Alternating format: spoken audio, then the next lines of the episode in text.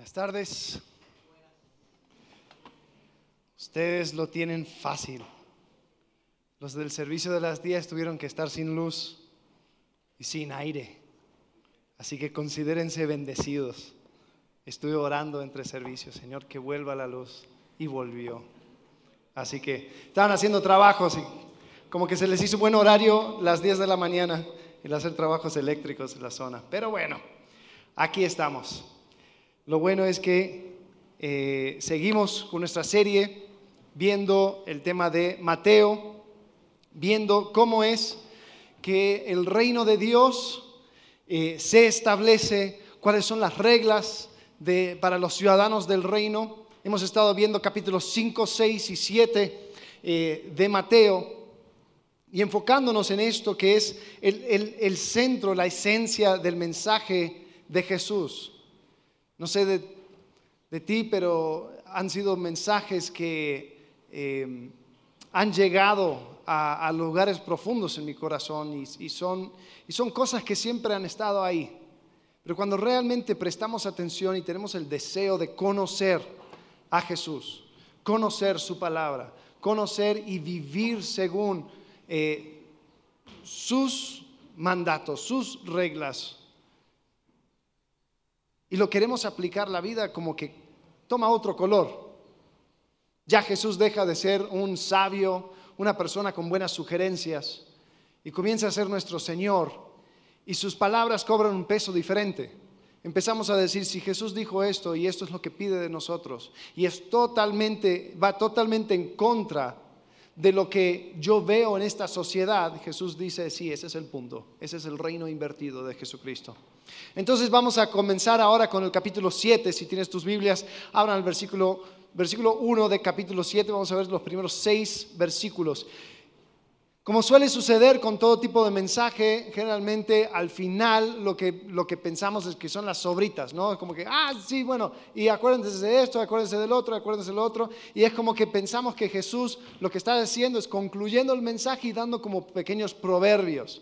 Y lo vemos este capítulo 7 como proverbios desconectados del resto del mensaje. Y yo quiero decirte que no, podría, estamos, no podríamos estar tan más lejos de la verdad. Vamos a ver los primeros seis versículos, vamos a ver cómo se conectan.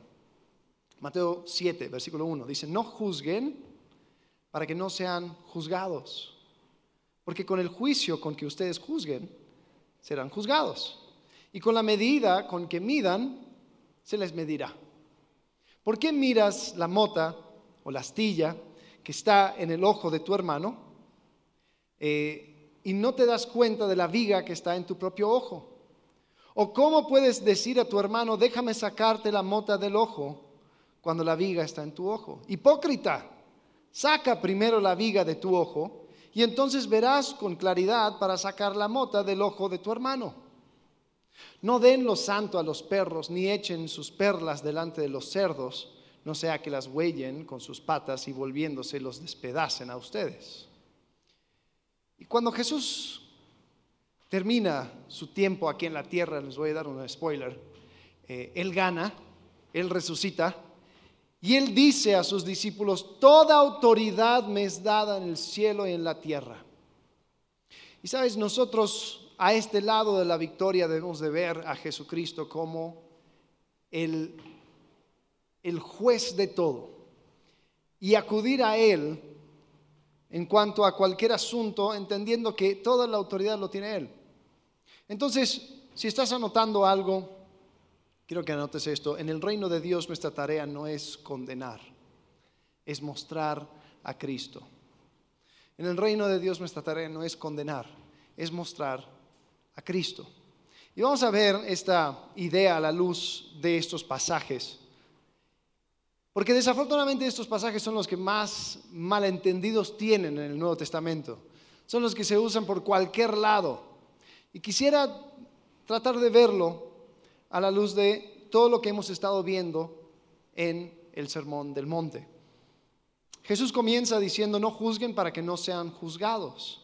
Porque con el juicio con que ustedes juzguen, serán juzgados, y con la medida que midan, se les medirá. Ahora, eh, ¿cómo se suele usar este, este pasaje? Este pasaje generalmente se usa cuando te sientes medio atacado, alguien te está diciendo algo que no te gusta y tú dices, hey, no juzgues. Aún Jesús dijo que no deberían juzgar, solo Dios me puede juzgar. Lo dice, entonces lo, buscamos rapidito. Ah, ves aquí, no juzguen para que no sean juzgados. Y ya, nos sentimos mejores, ¿no? Eh, pero realmente Jesús quiso decir eso. Jesús estaba diciendo que no podemos decir qué está bien o qué está mal. O que todo es un misterio hasta que lleguemos a la presencia de, de Dios. Porque muchas veces eso es como que, hey, tú no tienes derecho a juzgarme porque como solo Dios me puede juzgar y tú no sabes, tú no conoces mi vida, tú no sabes quién soy, no me juzgues, no juzgues. Eso es lo que Jesús quería, era como que todos calladitos, ¿no? Después también sucede que cuando está la confrontación o está una, una cosa que alguien está haciendo mal, lo estás comentando con otra persona y dices, pero bueno, yo, ¿quién soy para juzgar? Pues yo no juzgo, aún nuestro Señor Jesucristo nos diga, entonces nos, nos lavamos las manos de esa situación. Está bien para el chisme, pero no para la confrontación, porque para la confrontación, no, eso requiere juzgar. Pero aquí sí son peticiones de oración, ¿no? Eh, pero yo creo que Jesús tenía otra forma de, de, o sea, estaba pensando en otra dirección cuando dice esto. Porque la palabra que usa Jesús, crineo, para hablar de juzgar, tiene la misma amplitud que tiene la palabra juzgar en español. La palabra juzgar tiene varias definiciones. Según la RAE, dice, dicho de un juez o un tribunal, determinar si un hecho es contrario a la ley y sentenciar lo procedente. Eh, después eh, hay, varias definiciones. La definición 3 dice, formar opinión sobre algo o alguien. No lo juzgues sin conocerlo. Eh, otro dice, considerar a alguien o algo de la manera que se indica. La juzgaron capacitada para el puesto. Creer u opinar algo. Entonces hay muchas formas de tomar esta palabra juzgar, ¿no? Yo cuando, eh, estás haciendo una, em, una declaración o algo así, estás yo en mi justo juicio, ¿no? Estoy diciendo, estoy en mi sentido cabal para discernir. Puedo entender, comprender, decidir. Pero también está la parte de juzgar como eh, quien dicta una sentencia. Entonces, yo creo que Jesús no estaba diciendo que no podemos llegar a ninguna conclusión acerca de nada, no podemos determinar nada, no podemos discernir nada. Yo creo que eso no era lo que Jesús estaba diciendo. Yo creo que estaba diciendo que deberíamos dejar a un lado eh, la condenación, de actuar como juez y verdugo y condenar a las personas. Nosotros debemos apuntar a Jesús como juez y nosotros usar discernimiento, pero no condenar, porque condenar no es nuestro lugar. Entonces lo que Jesús habla en este, este primer pasaje es acerca de discernimiento, no juicio. O sea, dice, no juzgues como juez, pero utiliza tu discernimiento. Ahora, quiero hablar un poco acerca de este tema de condenación. En Juan capítulo 3, versículo 17, después de ese versículo famoso que todos conocemos, él continúa, dice, porque Dios no envió a su Hijo al mundo para juzgar al mundo o condenar al mundo, sino que para que el mundo sea salvo por él. El que cree en él no es condenado pero el que no cree ya ha sido condenado porque no ha creído en el nombre del unigénito Hijo de Dios. En Romanos 8.1 eh, dice, por tanto, ahora no hay que condenación para los que están en Cristo Jesús, los que no andan conforme a la carne, sino conforme al Espíritu, porque la ley del Espíritu de vida en Cristo Jesús te ha libertado de la ley del pecado y la muerte. Entonces Jesús no vino a condenar, aunque aquellos que no creen pues ya están condenados, como dice en Juan 3. Los que están en Cristo no encuentran condenación, aunque quizás no viven siempre a la altura de esa salvación. Entonces, tenemos que ver todo a través de Cristo. Por eso es nuestra función no es de condenar, sino es apuntar a Cristo. Según el filósofo Dallas Willard, él describe la condenación así. Dice, ahora bien, ¿qué es exactamente lo que hacemos cuando condenamos a alguien? Lo que hacemos al condenar es en realidad comunicar que esa persona es mala, tal vez irremediablemente y profundamente mala, mala en, un todo. Y por eso hay que rechazarla. A nuestros ojos, la persona que condenamos se cuenta como escoria de la vida humana. No es aceptable. Sentenciamos a la persona a ser excluida. Por cierto, podemos aprender a vivir bien y con felicidad si no hacemos esto. ¿Sabes? Algo sucede a la medida que vamos creciendo y vamos acumulando años. con los años vamos acumulando un montón de cosas. Y una de las cosas que vamos acumulando son las personas que hemos condenado. A la medida que vamos creciendo, vamos teniendo personas y más, y esa lista sigue creciendo, personas con el cual nunca volvería a pasar tiempo, las personas que nunca quiero volver a ver en mi vida, las personas con el cual nunca quiero tener una conversación, las personas que nunca quiero, eh, con el cual quiero, interactuar, y así comenzamos a ir acumulándolos, ¿no? Y, después pensamos de que eh, todo va a cambiar cuando me mudo, ¿no? Entonces me, me vine de un lado al otro, entonces vine a Querétaro y con el tiempo voy acumulando personas aquí que también nunca quiero volver a ver en mi vida. Y hay familiares, y hay amigos o ex amigos, ¿no? Eh, o, otras personas, y se va acumulando mi lista de personas. Hay personas que tienen una lista tan larga que no pueden ni siquiera ir al súper porque después vas viendo esas personas. Que, ah, no te quiero ver más. Ah. O vamos escondiendo la vista, ¿no? Ahí estás por las, por las verduras y andas. Eso es condenación. Nuestra condenación se puede ver en el círculo público como cancelación, puede verse como desprecio en nuestros círculos íntimos. Es la actitud de la persona que no quiere orar por alguien porque, ¿qué importa? Ya no tiene solución.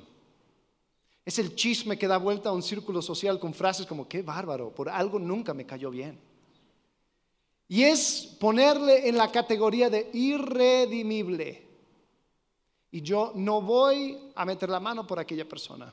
No tiene solución está condenado. Tú te pones en la, actitud de juez y verdugo y lo has desechado, porque has concluido de que esa persona es mala. No hay solución. Y sabes, cuando condenamos, nos ponemos en lugar de Dios.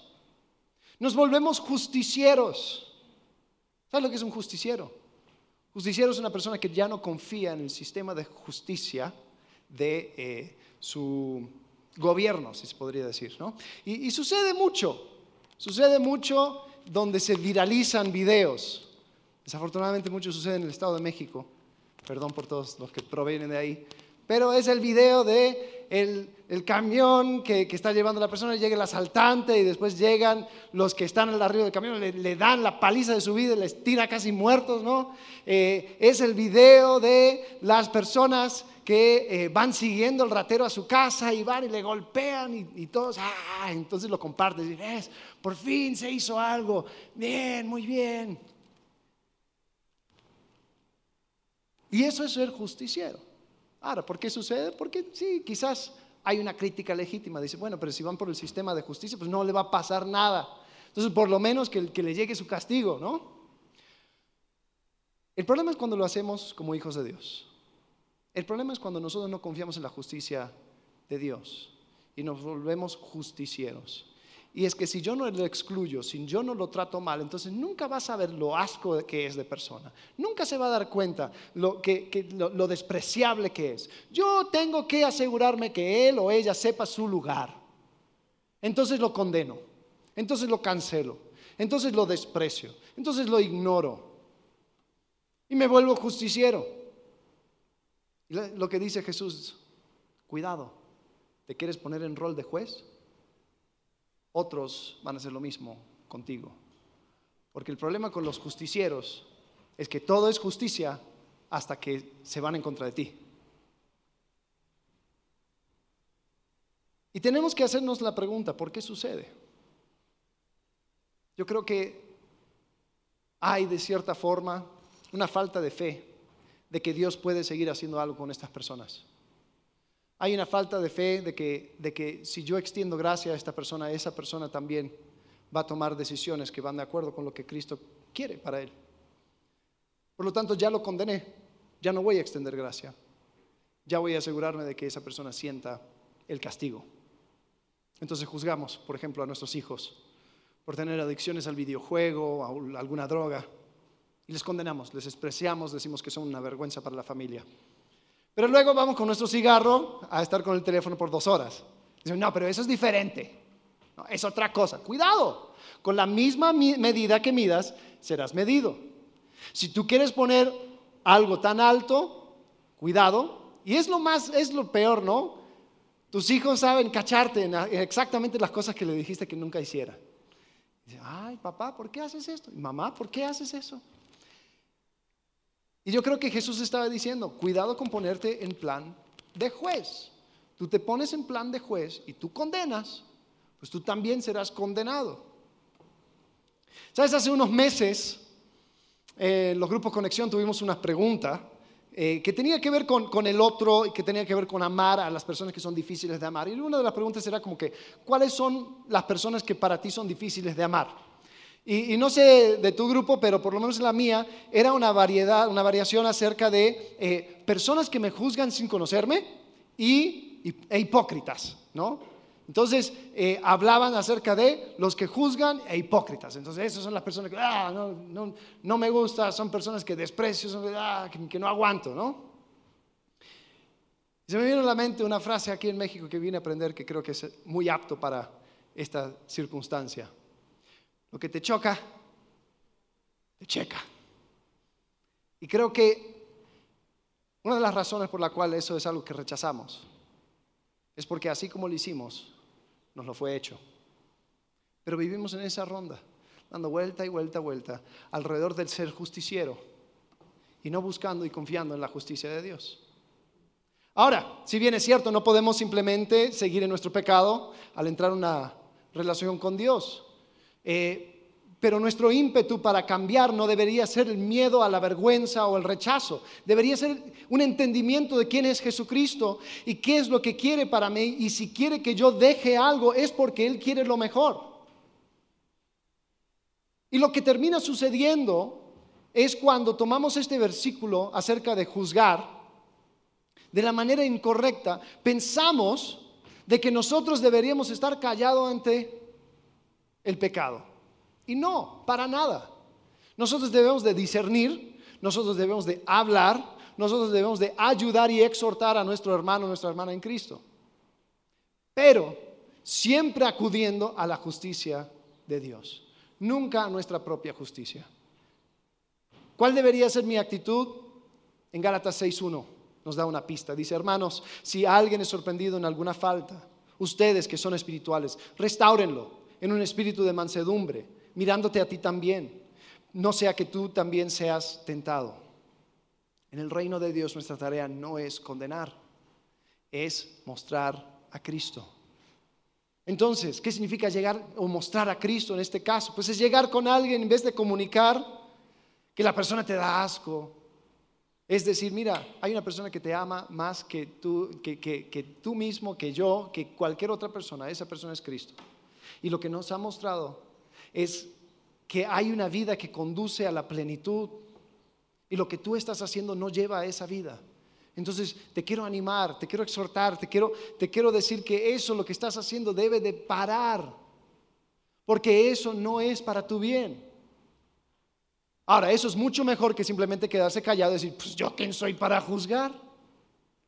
Uno puede ejercer discernimiento sin tener que tomar el rol de juez. ¿Ok? ¿Están conmigo? Gracias, Jimena. ¿Los demás? Sí, ok, súper. Vamos a la próxima. Versículos 3 a 5. También otra, otra, otro versículo muy mal entendido. ¿Por qué miras la mota que está en el ojo de tu hermano y no te das cuenta de la viga que está en tu propio ojo? O como puedes decir a tu hermano, déjame sacar la mota del ojo cuando la viga está en tu ojo. Hipócrita, saca primero la viga de tu ojo entonces verás con claridad para ver la mota del ojo de tu hermano. Otra vez, este versículo está, es muy mal interpretado. ¿Cómo se usa generalmente? Generalmente lo escuchamos como, oye, tú no tienes derecho a hablar conmigo, porque tú tienes cosas también. Entonces, mejor arregla tus broncas y después nos sentamos a hablar. ¿No? ¿Quién lo ha escuchado más o menos así? ¿Más o menos? ¿Sí? ¿Quién lo ha usado más o menos así? Eh, el problema con esta interpretación es que termina callándole la boca a todos. Porque ¿quién no tiene algo que tiene que arreglar en su propia vida? ¿Quién realmente tiene el derecho de poder hablar y ayudar a una persona con algo con el cual está luchando? Si la perfección es la meta o la métrica, pues entonces nadie. Todos tenemos algo en que estamos fallando. Entonces, la pregunta es, ¿cuál es la viga? Si Jesús, o sea, inmediatamente nosotros pensamos, la viga es pecado, entonces quita el pecado, entonces podrás ayudar a la persona con su pecado. Pero, ¿será? A ver, estamos hablando, Jesús comienza hablando acerca de condenación, ¿no? No, no, no juzgues, no condenes, para que no seas tú condenado. ¿Cuál sería una cosa que no me permitiría ver que mi hermano necesita ayuda? Una actitud de condenación. Si yo ya le juzgué, si yo ya he terminado con él, pues entonces mi manera de ver está opacando por completo mi poder ayudar a la persona. No voy a buscar su ayuda, no voy a buscar su bien, voy a buscar razones por el cual más cancelarlo, más rechazarlo, más alejarme de él. Entonces, posiblemente Jesús está hablando y continuando este tema de la condenación. Y cuando sacamos la viga de nuestro ojo, esa actitud de condenación, esa actitud de juicio, esa actitud de desprecio, ¿te ha pasado que, que tú empiezas a buscar ayuda con alguien y la persona simplemente no te escucha? Desafortunadamente sucede mucho con padres. No, yo trato de decir y trato de buscar ayuda, pero ya, ya mi papá ya sabe exactamente lo que, lo que tengo y ya me dice, yo te lo he dicho 500 veces y no me escucha. Y yo no siento que puedo ser ayudado. Estoy buscando ayuda, pero es como si tuviera una viga en su ojo. ¿Por qué? Ya me condenó. Ya me condenó. Entonces, posiblemente Jesús está hablando de esta actitud. Cuando ya consideramos a la persona como un caso perdido, ¿es posible ayudarle? Yo creo que no. Por otro lado, por otro lado, cuando ya me pongo a la defensiva y pido ayuda y siento que la persona me está juzgando, entonces se vuelve una competencia entre vigas, ¿no? Porque está la persona que desprecia y ya lo condenó en su mente, pero está la otra persona que quiere recibir la ayuda, pero no le va a escuchar nada porque, porque siente el juicio, entonces entonces ya le ve como hipócrita. Entonces ninguno se puede ayudar. Y andamos los dos como clan, clan, clan con nuestras vigas. No podemos pensar que vamos a poder ayudar a alguien si ya en nuestra mente determinamos que es una persona mala, es una persona sin, sin esperanza. Por otro lado, no podemos esperar de que solamente llegue la persona perfecta para hablarme.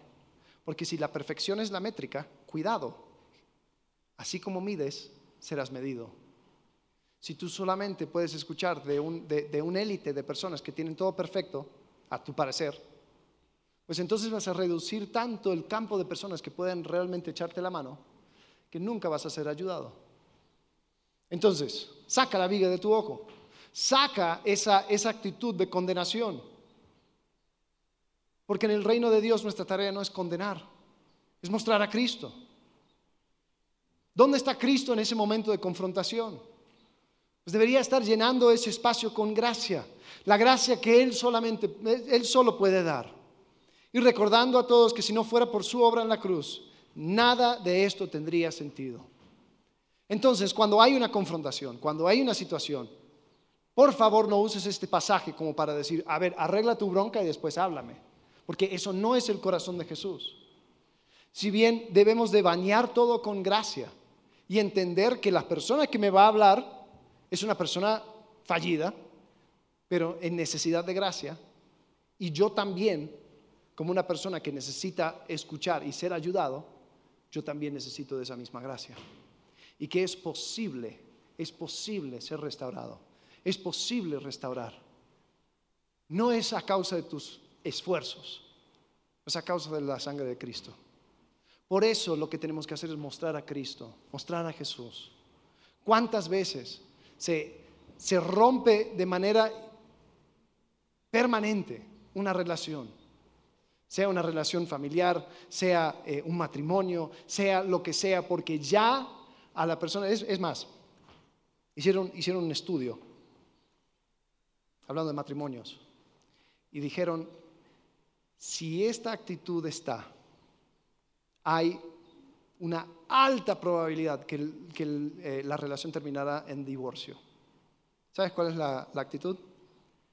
Desprecio. Si tú llegas al punto en tu matrimonio de que desprecias a tu pareja, ¡ja! ¡Ah! ¡Ah! si estuviera apostando, apostaría en el divorcio. ¿Por qué? Porque desprecio es condenación. Y Jesús ya nos dijo, no juzgues, no uses una medida de condenación porque así se te va a aplicar. Gracia es lo que vino a traer Jesús. Quita de en medio tu actitud de condenación si quieres ayudar a tu pareja, si quieres ayudar a tu familiar, si quieres ayudar a tu amigo, si quieres ayudar. Pero cuando ya desprecias a la persona, tú no vas a ser de mucha ayuda. Vamos a la tercera.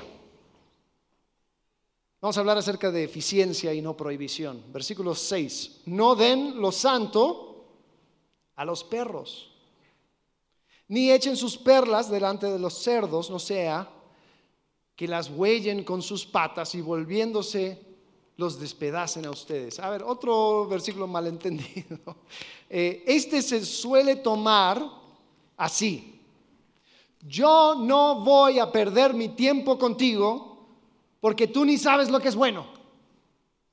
Entonces, hay una persona que, oye, mira, estoy, estoy tratando de disipular a esta persona, estoy tratando de, enseñarle, pero, pero como que no la cacha, no la cacha. Después llega otra persona con buenas intenciones y dice, ¿sabes qué? No eches perlas ante los cerdos. Y lo que está comunicando es, ese es un caso perdido, estás perdiendo tu tiempo. Hmm, qué raro que Jesús, en una sección donde habla acerca de la condenación, tira un versículo que se suele usar como una justificación para condenar a otros. ¿Será que Jesús estaba viéndolo de, otro lente? De que no estaba diciendo, oye, hay gente que no vale la pena en tu vida. Échala, no, eh, eh, sabiduría popular, echa la gente tóxica de tu vida, ¿no? Son cerdos y perros. Y tú lo que tienes son perlas y cosas preciosas. No las desgastes, no las malgastes. No sé. Jesús está hablando, sí, definitivamente de animales no muy agradables, perros y cerdos. Y avisa que no tiremos perlas ni cosas santas a ellos. Pero, ¿por qué? ¿Has puesto a pensar, ¿qué va a hacer un perro con una, con una perla? Un cerdo, ¿qué va a hacer con una perla? Nada. Y si tiene hambre el cerdo y la única cosa que tiene es un montón de perlas y, y tu pierna, pues ahí va tu pierna. Entonces por eso Jesús dice, mira, no sea que las huellen con sus patas y volviéndose los despedacen a ustedes. ¿Será que Jesús estaba diciendo, si tú das cosas a las personas sin que ellos sepan aprovecharlas, pues no les va a servir de nada y solamente te va a dañar a ti. Puede ser. Ahora, antes de entrar en esta explicación, quiero que sepan algo. No existe un comentario oficial acerca de las palabras de Jesús. Todos los comentarios que leemos, todas las explicaciones, los videos de YouTube y todo lo que tú veas acerca de las palabras de Jesús, pues es meramente una discusión entre personas que han estado estudiando las palabras de Jesús, han estado viendo qué dicen los apóstoles, viendo la ley, viendo el resto de la escritura y viendo, a ver, ¿qué querrá decir? Porque donde Jesús no explica, no hay explicación oficial. Entonces, así como, como yo tengo una explicación, después vas a aprender enlace o vas a escuchar tu, tu, predicador favorito en tu podcast y vas a escuchar quizás otra explicación totalmente diferente. Y ok, Lo que creo que deberíamos rescatar es, entender que las palabras de Jesús son para ti, para que tú lo mastiques, para que tú trates de entenderla. Y si nos juntamos los domingos y tratamos de juntos descifrarlas, hay diferentes formas de verlo. Yo estoy, estoy tratando de quizás buscar a la luz de lo que Él anda diciendo. Yo no creo que esto son palabras como separadas. Yo creo que esto todo va juntos. Yo no puedo pensar que Jesús está diciendo que no deberíamos de tener una opinión, porque Él en capítulo 5 tiene opiniones muy fuertes acerca del pecado. Él dice, oíste que fue dicho, pero yo os digo, y empieza a elevar las exigencias, digamos, en el reino de Dios. Empieza a ir a la raíz de los asuntos. Entonces yo no creo que él estaba siendo blando con el pecado. Al final de Mateo dice, id a todo el mundo, compartan y hagan discípulos y bauticen. Entonces yo no creo que él estaba diciendo, no compartes el Evangelio con personas que no vale la pena, porque eso no creo que es su corazón. Entonces cuando yo veo este pasaje acerca de cerdos y perros, Quizás hay algo más. Entonces te, quiero invitar a que, a que uses tu discernimiento y que juntos exploremos este tema. Con eso, quizás lo puedo explicar con, un ejemplo. Vamos a suponer que tú tienes unos amigos casados y tú quieres ayudar a tus amigos casados porque ellos están, están pasando por unos problemillas en su matrimonio. Qué raro, ¿no? Eh, pero con estos amigos casados, tú te das cuenta, dices, yo me he dado cuenta que ustedes no leen la Biblia juntos. Y eso debería ser algo muy bueno. Ustedes deberían leer la Biblia juntos. Ok, buena sugerencia. No creo que nadie diga que eso es malo. Es bueno. Pero lo que no sabes es que esta pareja, estos amigos, tienen problemas muy, muy, muy profundos, eh, tienen distorsiones muy fuertes acerca de lo que significa ser esposo, lo que significa ser esposa, cosas que fueron viendo en su, en, su familia de origen. Eh, la manera en que llegaron a Cristo también trae consigo muchas distorsiones acerca de lo que es vivir la vida cristiana. Entonces, antes de simplemente comenzar a hacer un devocional juntos, hay un montón de trabajo de hacer antes para que ellos puedan cachar eso. Pero bueno, tú quieres dar tu perlita, dices, mira, deberían hacer un devocional juntos. Ok. ¿Y qué pasa después de un par de semanas? Ahí te juntas con, ellos y ellos están muy molestos. Dicen, ¿sabes qué? Dejamos de pelear entre nosotros, pero nos dimos cuenta que estamos muy molestos contigo. Por dar malísima, un, un consejo malísimo. ¿Cómo puede ser? Nosotros nos juntamos y era pura pelea. Todos los versículos lo, agarramos por cualquier lado y terminamos peleando. Cada día, por una semana entera, estamos peleando. Así que muchísimas gracias, empeoraste las cosas.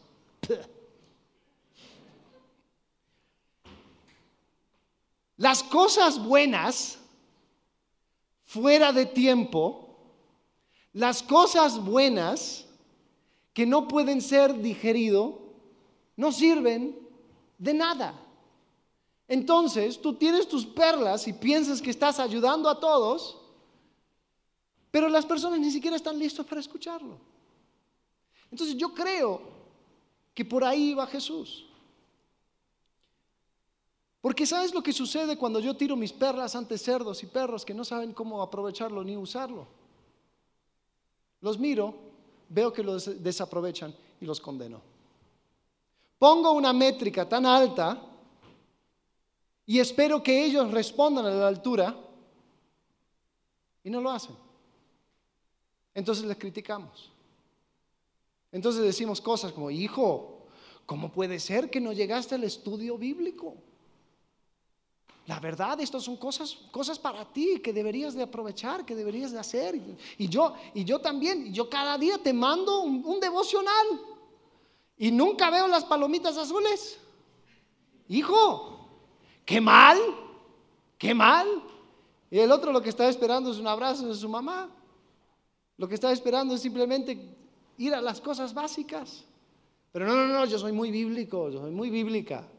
Yo lo que doy, le doy a mis hijos pura carne, sí, pura carne. ¿Y pura carne los bebés de qué sirve? De nada. Entonces, posiblemente Jesús estaba yendo en esa dirección. Y lo que nos está mandando a hacer es ser sagaces y entender y darnos vuelta o darle vuelta a la, situación, es decir, a ver, ¿qué es lo que necesitas? ¿Cómo puedo introducir a Cristo a esta situación? ¿Cómo puedo mostrar a Cristo? Porque si te, si te doy esto, no lo vas a saber aprovechar. Entonces, bajemos, donde tú estés, hablemos, vayamos a lo básico. Porque si lo que yo quiero es mostrar cuán, cuán bueno soy, te doy cosas sabiendo que tú vas a fallar, que tú no lo vas a aprovechar y después puedo decir, viste, por algo lo rechacé. No eches tus perlas ante los cerdos y cosas santas ante los perros, porque no lo saben aprovechar. ¿Qué van a hacer con eso? La pregunta es, ¿cómo puedo mostrar a Cristo a esta persona? Esta persona que quizás está perdidísima. Esta persona que quizás tiene tanta necesidad que con las cosas más básicas tenemos que comenzar. Y va a llevar su tiempo, sí. Y vamos a tener que tardar, sí. Pero comencemos por ahí. Porque en el reino de Dios nuestra tarea no es condenar, es mostrar a Cristo. ¿Cuáles son las personas que tú has descartado? Las personas que para ti no tienen esperanza, que no merecen tu, tiempo ni tu esfuerzo. ¿Cuáles son las personas que siempre te están diciendo las cosas mal? Que no te comprenden, no tienen tacto, no escuchan. Ellos tienen problemas, ¿sí? Pero tú, ¿qué de tu vida de condenación? Lo que no te permite ni siquiera permitir que Cristo entre en esa relación. Porque ya no es requerido. Cristo, gracias, ya esto lo manejé, yo estoy actuando como juez, ya lo condené. Te paso los detalles del caso por si quieres proseguir, pero yo ya, ya está condenado. No tiene esperanza. Yo creo que hay muchas personas que tenemos en el bote de nuestra mente, de nuestro corazón. No quiero nada con él, no quiero nada con ella. Ya está condenada, está excluida, rechazado. Como ciudadanos del reino de Dios, nuestra manera de tratar a otros debería ser diferente. Deberíamos mostrar a Cristo en cada interacción, no quedarnos callados, sino discernir a la luz de las enseñanzas de Jesús lo que está bien y lo que está mal, pero sin condenar a la persona. La condenación y el castigo están en manos de Dios. Mostrar a Cristo también significa ayudar a las personas sin una actitud de superioridad. Se trata de restaurar con un espíritu de mansedumbre. Tratar de ayudar mientras mantengo un espíritu de condenación es como tratar de ayudar a una persona a sacar una astilla de su ojo cuando tengo una viga en la mía. Mostrar a Cristo es ser sensible al hecho de que no todos van a poder apreciar aquellas cosas buenas que tú tienes para ellos. Es tomar un paso para atrás y preguntar, dado tu circunstancia, ¿cómo podría caminar contigo? ¿Sabes? Cristo ya hizo la obra completa para que las personas pudieran vivir sin condenación. Él ya hizo todo. Es más, dicen Gálatas que Él se hizo despreciable y maldito Gálatas 3:13 dice, Cristo nos redimió de la maldición de la ley, habiéndose hecho maldición por nosotros, porque escrito está, maldito todo el que él cuelga de un madero. Entonces, cuando veamos una persona que parece estar sin esperanza, recordemos que Cristo murió por personas así. E invita a todos a vivir disfrutando la libertad que se encuentra en Él. Nuestra actitud no debería ser de juzgar en el sentido de condenar, eso no es nuestro lugar. Pero tampoco es callar, es apuntar a Cristo. Es decir, mira, no es que yo lo tengo todo claro, no es que yo soy perfecto, porque no quiero que me mida, que, que eso sea la medida. Pero yo he encontrado que la vida plena se encuentra en Cristo. Y tú estás yendo en una dirección opuesta a eso. Te quiero invitar a que consideres a Cristo, que experimentes la misma gracia que yo experimenté. Y si quizás hay cosas que, te cuestan entender y si quizás hay cosas que, todavía no estás listo para escuchar, está bien, yo voy a estar aquí. Yo voy a pasar el tiempo necesario para acompañarte. Yo creo que eso era el corazón de Jesús. Él habla acerca del pecado, Él habla acerca de eh, afán, Él nos enseña a orar y ahora llega acerca, hablando acerca de nuestra manera de tratar a otros. Porque la justicia de Dios es real. Sí va a llegar un momento donde Él haga toda justicia. Y nuestro deseo es que todos puedan acudir a la gracia y misericordia de Dios que se encuentra en la cruz. Nuestro deseo es que cada uno de nosotros podamos, tener un momento en nuestra historia donde entendimos que no podíamos hacer nada por nuestra cuenta. Entendimos que sin Cristo no hay, no hay esperanza para nuestras vidas, que yo no me puedo salvar a mí mismo, que yo no puedo limpiar el pecado que ya cometí, que yo no puedo hacer nada en ese sentido, entonces me declaro un fracaso. Y justo ahí es cuando la gracia de Dios comienza a obrar.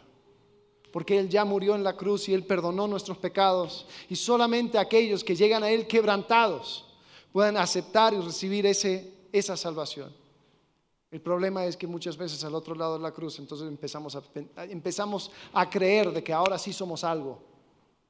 Yo sigo siendo un fracaso, solo que ahora tengo el Espíritu Santo que está conmigo.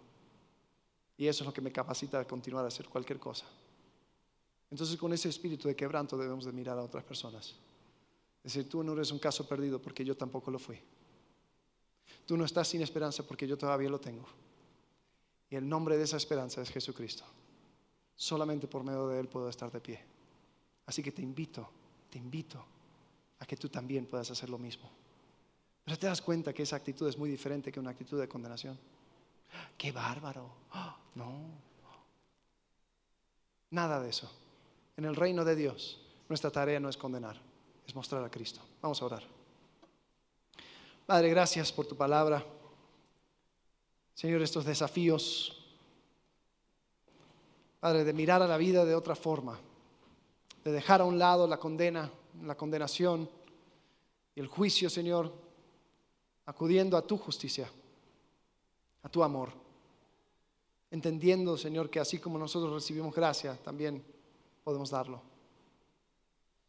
Ayúdanos, Señor, a mirar a todos con esos ojos, quitando así la viga de la condenación. Te agradecemos en el nombre de Cristo Jesús. Amén.